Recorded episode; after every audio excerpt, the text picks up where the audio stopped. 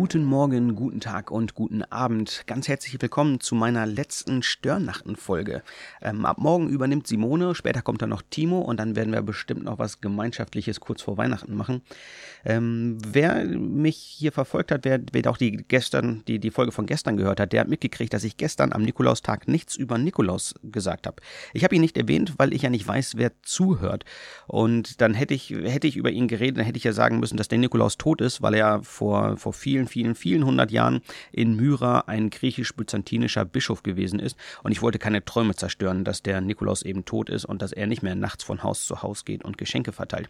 Also, um nichts kaputt zu machen, rede ich lieber nicht über ihn.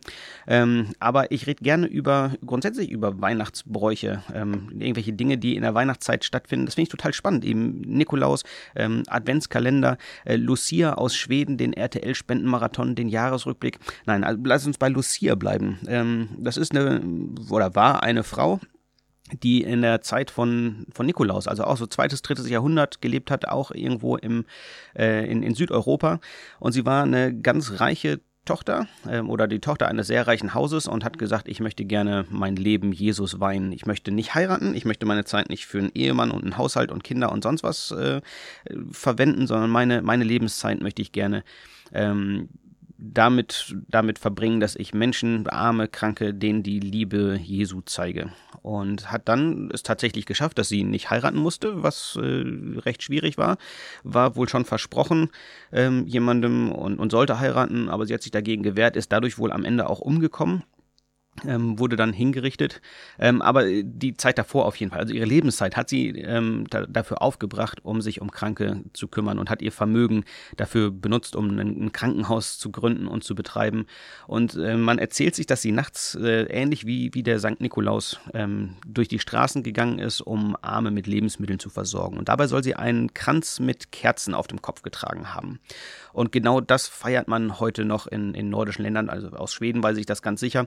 Ähm, da wird am 13. Dezember, ähm, wurde früher die älteste Tochter des Hauses äh, mit so einem Kerzenkranz auf dem Kopf geschmückt und dann ist sie äh, über den Hof oder durchs Dorf gelaufen. Heute ist das mehr so ein, so ein Schönheitswettbewerb. Da wird in, in jeder Klasse, in, in jeder, weiß nicht, Kirchengemeinde, in jedem Dorf, ähm, überall wird dann das hübscheste Mädchen, darf dann Lucia spielen ähm, kriegt einen Kerzenkranz, ein weißes Gewand auf. Ist ein schönes Happening. Ähm, was ich aber daran so spannend und schön finde, ist, ist das Datum einmal, also der 13. Dezember. Ähm, da, da feiern die Schweden eben Lucia-Fest, dieses Lichterfest. Und es gibt so viele Bräuche, in denen es um, um Lichter geht, in, wo es darum geht, dass in, in der Dunkelheit irgendwelche Kerzen angezündet werden, so wie wir Weihnachten ja auch ähm, unsere Tannenbäume schmücken oder den Adventskranzkerzen anziehen, äh, anzünden. Ähm, und das, das passiert alles in der zweiten Dezemberhälfte. Immer dann, wenn, wenn die Wintersonnenwende passiert. Also wenn, wenn der kürzeste Tag ins Land gegangen ist und die Sonne wieder zurückkehrt. Das sind wunderbare, schöne Bräuche mit den, mit den Kerzen, die daran erinnern, ähm, dass es eben auch mal ein Leben ohne Elektrizität gegeben hat und es dunkel war. Und man feiert das seit Jahrhunderten, Jahrtausenden, dass die Sonne zurückkommt, dass die Tage wieder länger werden, dass Leben wieder, wieder möglich ist. Denn früher saß man im Winter tatsächlich einfach im Dunkeln. Also probier's mal aus, mach allen Strom aus ähm, jetzt in, in diesen Tagen und du wirst merken, wie dunkel es ist. Und wenn du keinen Strom hast, dann ist es im Winter einfach dunkel. Dann hast du nur ein paar Stunden Zeit, um überhaupt irgendwie zu leben, um irgendetwas zu machen. Ähm, Kerzen sind teuer, waren früher mit Sicherheit noch viel teurer. Da war nicht viel mit Licht. Und dann wartete man natürlich sehnsüchtig darauf, dass es endlich wieder heller wurde, dass Leben wieder möglich war. Also dass man auch Zeit hatte, sich zu treffen. Die paar Stunden Stunden, die man Licht hatte, besonders in, in Skandinavien, wo, wo es ja einfach noch viel dunkler ist, ähm, da hatte man nicht viel Zeit und, und musste das, was man unbedingt machen musste, musste man in dieser Zeit machen, äh, in der es ein bisschen hell war. Und so ist es verständlich, dass der Wunsch oder die Sehnsucht nach Licht einfach besonders groß war, immer dann, wenn es besonders dunkel war. Ich glaube nicht, dass es Zufall ist, ähm, dass wir Weihnachten im Dezember feiern, dass wir auch in dieser Zeit, in der es so dunkel ist, äh, wir Kerzen anzünden und, und Weihnachten feiern. Es gibt eine Berechnung, dass Jesus vermutlich historisch gesehen also tatsächlich im April geboren sein soll. Ähm, genau, das weiß man nicht, aber das müsste irgendwie so gewesen sein und trotzdem feiern wir seinen Geburtstag im Dezember auch zur Wintersonnenwende, dann, wenn es wieder hell wird. Zum einen wurde da eh einfach schon gefeiert. Also traditionell hat man eben Wintersonnenwende in, in allen heidnischen Kulturen auf der Nordhalbkugel gefeiert. Und da war es irgendwie sinnvoll, na, wenn wir sowieso feiern, können wir auch, auch Weihnachten feiern. So, so ist das mit Sicherheit auch entstanden, dieses Weihnachtsfest zu Dezember. Äh, zum anderen macht es aber auch einfach Sinn. Es macht einfach Sinn, Weihnachten an diesem kosmischen Ereignis zu feiern, an diesem Tag, an dem es wieder hell wird weil Gott kommt in die Welt. Ähm, er, er kommt in die Welt, weil er Kontakt zu Menschen sucht. Er sucht Kontakt zu dir. Er sucht dich, weil er dich liebt. Und Liebe zeigt sich dadurch, dass man im Kontakt steht, dass man im Austausch miteinander ist, dass man miteinander Zeit verbringt, dass man Leben teilt. Gott will mit dir dein Leben teilen und, und sein Leben teilen und Gemeinschaft und Kontakt mit dir. Und die Wintersonnenwende symbolisiert genau das. Es ist wieder Leben möglich. Es wird heller. Es, es ist wieder Zeit da, ähm, miteinander Leben zu feiern, miteinander Leben zu teilen und in Kontakt miteinander zu stehen. Gott will Licht in dein Leben bringen. Das klingt so unglaublich abgedroschen, aber da wo Licht ist, da ist keine Dunkelheit.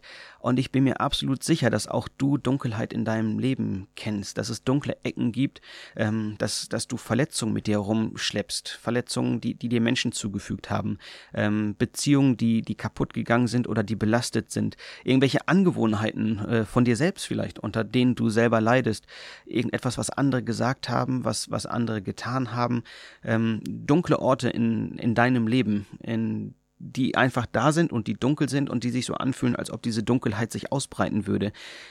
Das Geniale oder das, das, das Spannende an, an Dunkelheit ist ja, dass, dass Dunkelheit nur das, die Abwesenheit von Licht ist. Sobald du Licht in der Dunkelheit anmachst, dann ist die Dunkelheit weg.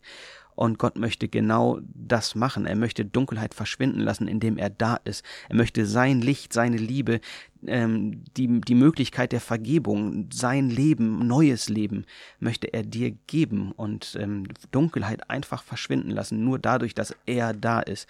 Dafür ist Jesus in diese Welt gekommen, in das Dunkel dieser Welt, sagt man zu Weihnachten so, so oft. Also das Dunkle, das, das kennt jeder von uns. Und dort hinein ist Jesus gekommen, ist ist in die Krippe gekommen, ähm, ist zu dir gekommen. Und mit jeder Kerze, die wir in dieser Zeit anzünden, ähm, bekennen wir eigentlich genau das. Wir, äh, wir, wir symbolisieren mit, mit dem Licht, was wir anzünden, dass in, in mein Dunkel, in, in dein Dunkel, in, in das Dunkel dieser Welt, eben da ist Gott hineingekommen mit seiner Liebe und, und möchte die Dunkelheit verschwinden lassen. Welche dunklen Ecken hast du in deinem Leben? Wo möchtest du Licht reinbringen? Wo möchtest du mit Jesus Lichterfest feiern, so echtes Weihnachten? Welche Punkte gibt's da, wo du dir wünschst, dass, dass Gottes Licht dort angezündet wird? Ich möchte dich mit meiner letzten Folge hier bei Störnachten dazu einladen, ähm, die dunklen Räume in, in deinem Herzen, in deinen Gedanken mal aufzumachen und sie mit, mit Jesus zu teilen.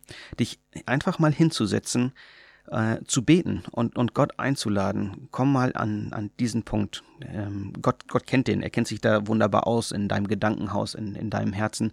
Ähm, lad ihn da ein, dort hineinzukommen und ich wünsche dir, dass du dieses Weihnachten so erlebst, dass Jesus diese dunklen Gegenden, das, was dir Angst macht, das, was dir Sorgen macht, das, was weh tut, das, was du als dunkel bezeichnen würdest, dass er dort Licht hineinbringt und du das ganz real und wirklich erlebst und spürst, ähm, was es bedeutet, dass Gott in diese Welt gekommen ist, dass Gottes Licht in der Dunkelheit leuchtet und damit das Dunkel verschwindet. Das wünsche ich dir. Äh, sei gesegnet, hab eine gute Adventszeit und feier richtig echtes Weihnachten, ein Lichterfest in deiner Dunkelheit. Jesus ist da und er, er vertreibt das Dunkeln. Gottes Segen dir und bis bald.